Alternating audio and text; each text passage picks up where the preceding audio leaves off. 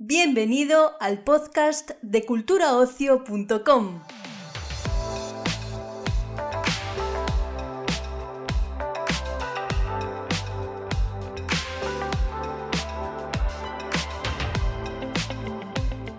Te damos la bienvenida a una nueva entrega del podcast de Cultura Ocio, el portal de noticias sobre cine, series, música, literatura y ocio en general de la agencia de noticias Europa Press. En esta ocasión te ofrecemos una doble entrevista con motivo del estreno de El olvido que seremos el próximo 7 de mayo en cines. La película, basada en el libro homónimo del autor Héctor Abad Faciolince, está dirigida por Fernando Trueba, a quien podremos escuchar en este episodio, y además protagonizada por Javier Cámara, al que también tendremos en la segunda parte del capítulo. Nuestro compañero Eduardo Blanco, redactor de Cultura en Europa Press, ha tenido el placer de charlar con ambos en los días previos a la llegada de la cinta a la gran pantalla. Eh, esta peli estaba prevista para, para estrenarse en Cannes, que al final no pudo ser. Eh, ha habido algún otro aplazamiento, no- no- por ponerse dramático, no, no es una película maldita, pero sí que viene tocada por la pandemia, ¿no? Sí, sí, porque justo, bueno, a la vez yo tengo, más que quejarme, me considero afortunado de haberla podido acabar. Imagínate eh, que hay gente que, que se han suspendido los rodajes a la mitad o algunos que incluso proyectos que se iban a hacer han dejado de hacerse. Yo he tenido, puedo decir, la suerte de que solo nos ha afectado en que, en que bueno, pues que se han que han- los festivales, algunos han po- pospuesto, otros tal, los estrenos han pospuesto todos y la película se ha retrasado pues un año o lo que haya sido más. Eh, no puedo quejarme. Además, eh, todo este tiempo, a pesar de la pandemia, he podido seguir trabajando en la otra película que estoy haciendo, que es una película de animación y que no nos afectaba la pandemia tanto, ¿no? Entonces, eh, que estoy haciendo con Mariscal, con quien hice Chico y Rita. Entonces, bueno, dentro de toda la mala suerte y los problemas, me considero afortunado. Y dentro de, de- de- de esa fortuna, ¿cómo ves el, el papel que, está jugando España en este apoyo que le está dando a, la cinematografía en general y al sector cultural? Porque eh, no sé si descalificar el milagro, pero los cines se han mantenido medianamente abiertos en, muchos sitios Sí. de España. Sí. Es un orgullo eso, quizá, verlo así. Bueno, yo creo que, que, mira, que los cines eh, parece ser que está probado que no es un lugar de contagio, que la gente está callada con la mascarilla y mirando todos a, a la pantalla. Entonces, eh, hay- hay países donde han estado cerrados los mucho tiempo, ¿no? En Estados Unidos, en Francia. Francia, mis amigos franceses están desesperados por, por los cines cerrados, no lo sé. Bueno, allí en... eh, no lo sé, no lo sé. Esto en Colombia se iba a estrenar la película ahora, el día 1, y se ha retrasado al 1 la apertura de los cines al 1 de junio, con lo cual también se ha vuelto a posponer el estreno. Eh, de todas formas, estaba haciendo ayer promoción y prensa para Colombia. Igual eso no lo han cambiado. No sé cuál es la pregunta, perdóname. No, si, si, si lo veías, hombre, no sé si la palabra es con orgullo, pero por lo menos cierta satisfacción que, que se haya apostado por, Yo no sé si se ha apostado o no se ha apostado. Yo creo que tengo la sensación de que la, la cultura siempre es la, la gran olvidada, pero, pero bueno, por lo menos aquí yo creo que, que todavía la gente puede ir un poco a los cines. La gente está yendo todo lo posible a los teatros, o sea, por, y, y dentro de lo que cabe, pues bueno, algunos están pudiendo hacer cosas, aunque en unas circunstancias que no son las mejores. ¿no? Eh, yendo a la, a la película, Fernando, ¿quedan hoy en día muchos sector avales? Yo creo que sí, yo creo que sí, gracias a Dios, eh, o a quien sea. Eh, hay mucha gente ayudando a los demás. ¿Sabes? Hay gente que está que se dedica a, llevar comida al hostal, a crear comedores, a crear centros de ayuda, a ayudar a los emigrantes. Lo que pasa es que la gente decente y la gente que hace cosas por los demás, que hay miles, en España y en todas partes, miles y miles, no hacen ruido, no gritan, no dicen estupideces, se limitan hacer algo por los demás y ni siquiera para que les hagan una foto.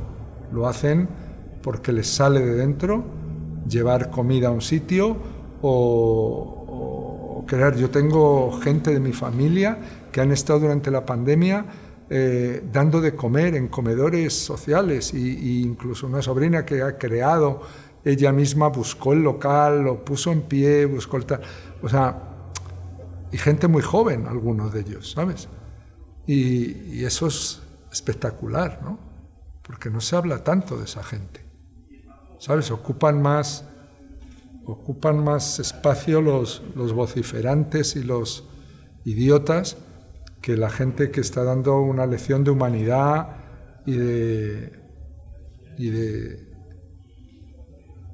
eso, y de, ser como hay que ser, ¿no? De, de solidario, de comportarse, de, de tener un poco de, de empatía, de compasión, de toda una serie de cosas, que es la que se supone que nos distingue de, de otros animales, pero a veces no.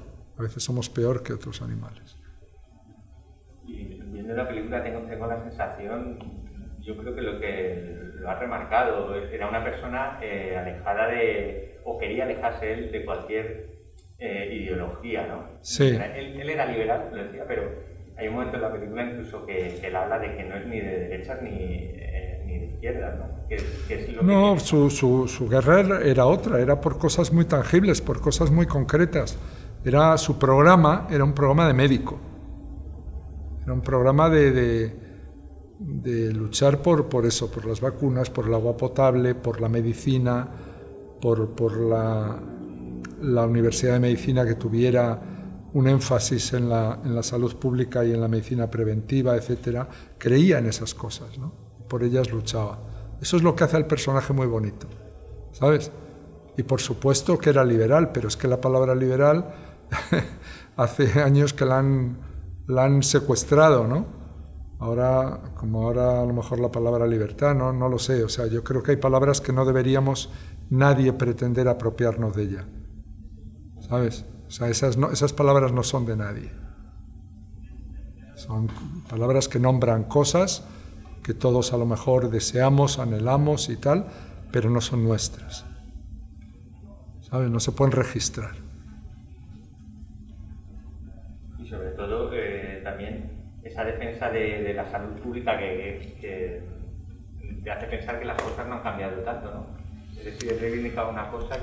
Pues no, no, no han cambiado y además siempre, siempre hay zancadillas, ¿no? O sea, quiero decir que estamos viendo estos días eh, todos las, eh, los problemas que hay con las vacunas, ¿no?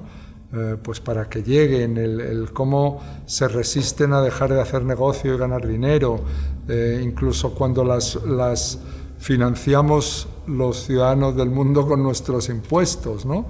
Y, y bueno, y, pero hay un movimiento muy grande y eso es esperanzador, donde hay desde premios Nobel hasta, hasta presidentes y tal pidiendo que, que se liberen las patentes y tal, que esto no es, que una pandemia global no es, eh, no debe ser ocasión de negocio, que con nadie debería lucrarse con eso. Y, y bueno, pues eh, situaciones como esta hace que se pongan en el centro del debate eh, cosas que son muy importantes, ¿no? O sea, que, que definen un poco eh, la humanidad y la sociedad y el mundo en el que vivimos, ¿no? O sea, que quiero decir que por supuesto que, este, que, que, que la convivencia siempre está llena de, de, puntos de vista distintos, de conflictos, de opiniones enfrentadas y tal, pero hay ciertas cosas en las que yo creo que como especie el ser humano debería estar de acuerdo.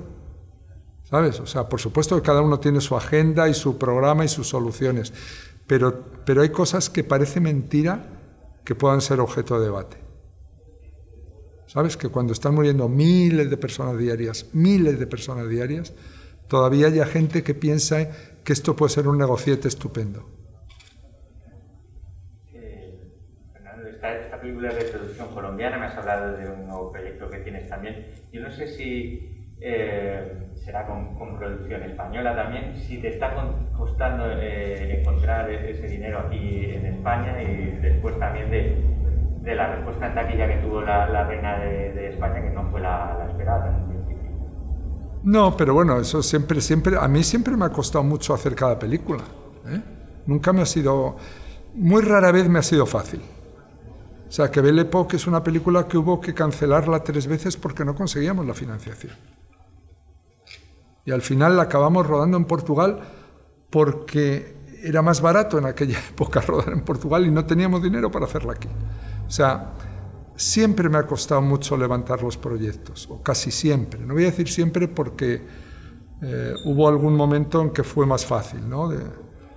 pero bueno, eso es parte de este trabajo. Es, ¿Sabes qué pasa? Que cuando no eres un mercenario o un profesional, por decirlo en otras palabras, que te contratas para lo que te llamen, sino que te peleas por proyectos personales en los que tú crees, pues lógicamente es, es más difícil, ¿no?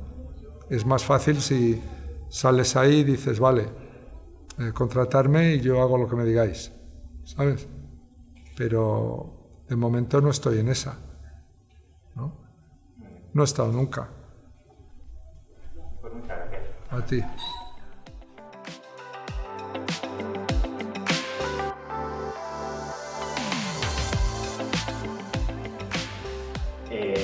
Javier, me hablabas ahora de, los acentos. Ya hiciste narcos también. ¿Cómo ha sido ahora también eh, poner este acento colombiano? Yo creo que es la primera vez que hago un trabajo exhaustivo sobre un acento y más el colombiano. Yo creo que en Narcos era un acento más neutro, eh, ninguno de los actores principales éramos colombianos y, era como un batiburrillo un poco de, imitación del acento colombiano y la verdad que nunca había hecho yo un trabajo tan exhaustivo como, como este. ¿no? Es verdad que hay muchas grabaciones de él y, su familia hablan muy parecido, tienen un, un, acento paisa muy suavizado por, por la educación o por los viajes. O, y, sí que es verdad que él había grabado muchos, muchos programas de radio, hay, hay grabaciones particulares, íntimas de la familia, porque él viajó mucho y, y, mandaba muchas cintas y muchos casetes desde cualquier parte del mundo, ¿no? explicándoles cosas de Indonesia, de Bali, de Filipinas, de, entonces ahí la, familia me pasó esas cintas y ahí pude, pude pillarle más el acento. ¿no? Y después su hijo habla, yo creo que habla muy parecido a él y sus nietos también. Entonces tienen esa, esa, esa, esa musicalidad del acento tan bonito que además es tan peculiar de esa zona de, Colombia. ¿Estás de acuerdo con, con, la definición de Héctor Abad como eh, apóstol de los derechos humanos? No, me parece demasiado grandilocuente y además ha puesto el demasiado religioso. La religión le persiguió muchísimo La Iglesia Católica le juzgó durísimamente, le, juzgaban constantemente. el poder fáctico de la Iglesia, que se posicionó siempre al lado del gobierno y de la derecha, fue terrorífico para él. Le, criticaban muchísimo. Y él nunca, nunca estuvo en contra ni, ni a favor, ni se proclamaba ni religioso, ni, ni lo contrario. ¿no? Era un hombre, era un hombre que estaba con la sociedad. Y, él criticaba cuando alguien no hacía, cuando alguien hablaba de caridad y no era caritativo, ¿no? Y en ese momento, mira, te voy a contar una cosa, o sea, fue prácticamente imposible rodar en una iglesia sacralizada en, en toda Colombia. 40 años después, pedimos permiso para rodar los dos entierros que había en, en una iglesia y nos negaron durante meses meses eh, rodar en una iglesia. El obispado de Medellín o de Bogotá o de toda Colombia nos dijeron, no, ustedes no van a rodar eso. Entonces, si tú te pones a pensar en que este hombre, que era un hombre bueno, fundamentalmente bueno, valiente y bueno, y honesto y noble con, la gente pobre, mm, dirías, hombre, no sé, la religión, el obispado estaría, eh, no sé, acorde con que se hiciera un entierro a un hombre bueno, ¿no? Pues no. Y eso, 40 años después, nos costó la vida encontrar una iglesia desacralizada. Eh, nos tuvimos que mover hasta Bogotá. La película se rodó en Medellín. Pues esa escena última la tuvimos que rodar en Bogotá porque eh, allí encontramos una iglesia que estaba desacralizada y estaba dentro de una especie de gimnasio y de una iglesia preciosa. Pues para que veas cómo está de viva esa, esa herida. Los líderes sociales que siguen peleando y que siguen siendo asesinados, eh, habría que ver si, si tienen el apoyo de los poderes fácticos y religiosos. no, no, lo sé. Igual estoy en ese momento y con este caso en concreto ha sido así. Y ya que me hablas de, esos paralelismos que puede haber, ¿qué, hay de ahora o qué queda todavía de ahora de esa sociedad violenta que retrata la... Bueno, sigue, sigue habiendo sigue habiendo una persecución por, por ideología, por pensamientos, eh, por, por, hay líderes sociales que están siendo perseguidos, incluso asesinados, hay gente que está defendiendo la flora, la fauna, la, la, ecología, el hecho de que una mina no llegue y arrase con, con ríos y con lugares espectaculares. Colombia es un lugar todo el país es bellísimo. Y, sí que es cierto que, es un país que ha sufrido mucho, una, una, guerra durante muchos años. Es un país dolido, herido y que, y que está intentando dialogar para, para, para curarse. ¿no? Y, y, siguen, hay mucha gente que sigue levantando la voz y, y que la siguen callando ¿no? a base de, incluso del asesinato. hay gente muy amenazada en Colombia, en lugares, no ya igual en ciudades grandes, o, pero sí en muchos sitios. Y, Quiero decir, o sea, la gente que dice las verdades y que, y que, y que comenta lo que está pasando y, y, que la gente sigue siendo pobre y que la gente sigue teniendo unas vidas miserables y que el gobierno no está ayudándoles, pues esa gente es perseguida porque está diciendo verdades que duelen, ¿no? No te voy a preguntar por Colombia porque entiendo que sí, pero eh, en el caso de España, ¿España necesita a más sector avales? Se me ocurre, por ejemplo, en la defensa de la sanidad pública. Pues no sé si se lo escucharía, porque es verdad que ahora la moderación y la moderación y, la, y, la, y el diálogo está un poco menospreciado ahora mismo, por lo menos en este periodo pre-votaciones, ¿no? O sea, a uno le apetece como salir corriendo, ¿no? Cuando, cuando escucha ciertas, ciertas acusaciones y ciertas cosas, ¿no? Entonces, eh, yo, por ejemplo, ahora mismo que estoy hablando toda la mañana, toda la mañana delante de micrófonos, de repente digo, ¿pero por qué yo? O sea, si yo soy el menos, yo solamente puedo hablar de mi trabajo y soy un actor, ¿no? Pero en el fondo no puedes evitar decir, dejen de gritar. O sea, hablen de lo que quieren hacer, hablen de lo que quieren cambiar, hablen de lo que quieren modificar, pero, o sea, por favor, bajad el nivel de insulto y sobre todo el nivel de violencia. O sea, esta democracia está consolidada, cambiémosla, moderémosla y hagámosla mejor, pero, o sea, no quieras explotar todo como si fuera un castillo de naipes, o sea, hay, gente, hay gente tremenda, hay gente que da terror. Y yo creo que pues sí, necesitamos personajes como el de Héctor. Yo creo que existen y hay muchos. Hay intelectuales, hay científicos, hay médicos, hay doctores, hay gente que sabe de lo que habla y, y que tiene muy poco espacio en las televisiones y en los periódicos. Hombre, muchas veces en los periódicos tienes más espacio o en la radio, ¿no? Pero es verdad que en el día a día, en las redes sociales, en, en lo que es esta rutina de la, de, de la, de del descrédito de, constante o del insulto constante, es verdad que hay personajes que no quieren opinar porque saben que, yo que sé, que es inútil ¿no? en, este, en este río tan revuelto. ¿no? Parece que hay gente que da terror. ¿Tienes en, mente quiénes son esas? Sí, pero no te los voy a decir, todo el mundo lo sabe. Bueno, eh, precisamente hablaba con, con, Fernando de que una de las características de, este personaje, real, y yo creo que se marca en la película, es que él eh, remarcaba que no tenía ideología ni de derecha ni de Exacto, exacto. Era, liberal, pero, pero un liberal. Claro, él decía: soy un, soy un médico, yo estoy a favor de la vida. O sea, no estoy con la gente que está a favor de la muerte. No estoy con la gente que está a favor de, los, de, de, sacar a los desfavorecidos, de dejarlos metidos en comunas. estoy a favor de la gente que, necesita. ¿No? O sea, estoy a favor. O sea, él estaría recibiendo a, los millones de venezolanos que estaban cruzando la frontera, estaría ayudando les estaría dando posibilidades de, alimentación, de abrigo, de, un poco de afecto, ¿no? O sea, un hombre solidario y, el mundo está lleno de estos hombres, ¿sabes? Porque a veces se nos olvida y de estas mujeres. O sea, el otro día vi a un voluntario, señor fantástico, que de repente dijo, cuando, cuando llega un cayuco a las playas de Canarias, eh, si llegan mujeres y llegan niños, las puertas de las casas se abren y salen mantas y biberones calientes. O sea, no estaba hablando de que él era voluntario, de que él estaba ahí sin hacer nada, o sea, intentando ayudar. No, no, decía, La gente abre las puertas, saca mantas y biberones calientes y, ayuda a la gente que está ahí. O sea, la gente es solidaria por naturaleza, la gente es afectuosa.